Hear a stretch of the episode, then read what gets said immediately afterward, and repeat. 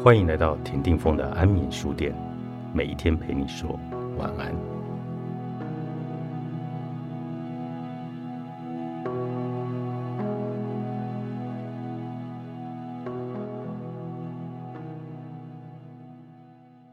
真正的调理，并非只是井然有序的安排生活中的有形事物和对外的关系，它还包括在心灵上的调整，也就是情感上的节制。言辞的克制与斟酌，思考的逻辑及正确行动的选择。一个人如果能够真正理解并实践前述的五项原则，自然就会生出适切的条理。正确的原则表现在和谐的行动中。条理之于生命，就像自然定律之于宇宙。在宇宙中，到处可以看到天地万物彼此的调试、和谐共存的现象。宇宙之所以异于混沌，那便在于它对称而和谐。因此，就人类的生命而言，真正的生命目标清楚、充满力量，与虚假的生命没有目标、软弱无力的生命之间的差异，便在于条理的有无。如果你有想法、有热情、有行动，但是生活却杂乱无章，行事也没有条理。你所过的只是虚幻的生命，唯有经过适切的调节，井然有序的生命才是真正的生命。两者之间的差异，就像是一堆木料和一架运作顺畅而有效率的机器。一架运作的很好的机器，不仅有它的用途，本身也是一个令人赞叹、具有吸引力的物品。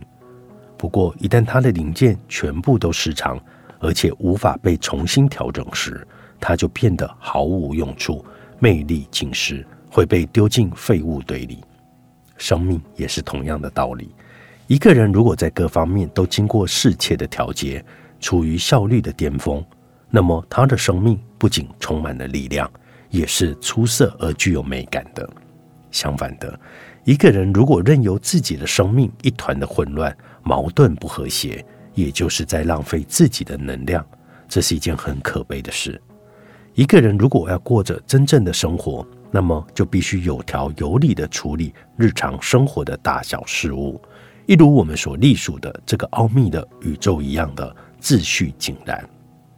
聪明人和愚人之间的一个主要的差异，便是在于聪明的人非常注重细节，愚昧的人总是草率马虎，甚至完全不在意细节。所谓的智慧。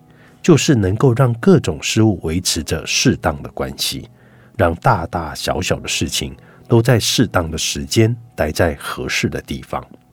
破坏秩序只会造成混乱与争端，而争端势必会带来痛苦。精明的生意人都知道，一个企业如果有良好的制度，就成功了一大半；如果混乱无序，就注定会失败。智者明白。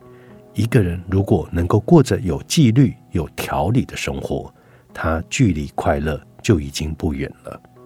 如果放荡散漫，一定会尝到苦果的。那些思虑不周、行事鲁莽、生活放荡的人，那不是傻子是什么呢？那些思考周密、行事冷静、生活严谨的人，岂非才是真正有智慧的人呢？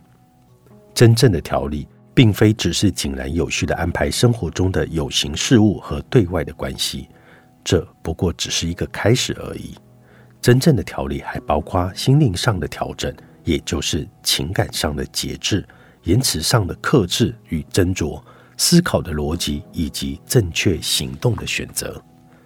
每一次因果都是人生最好的练习。作者：詹姆斯·艾伦，世子文化出版。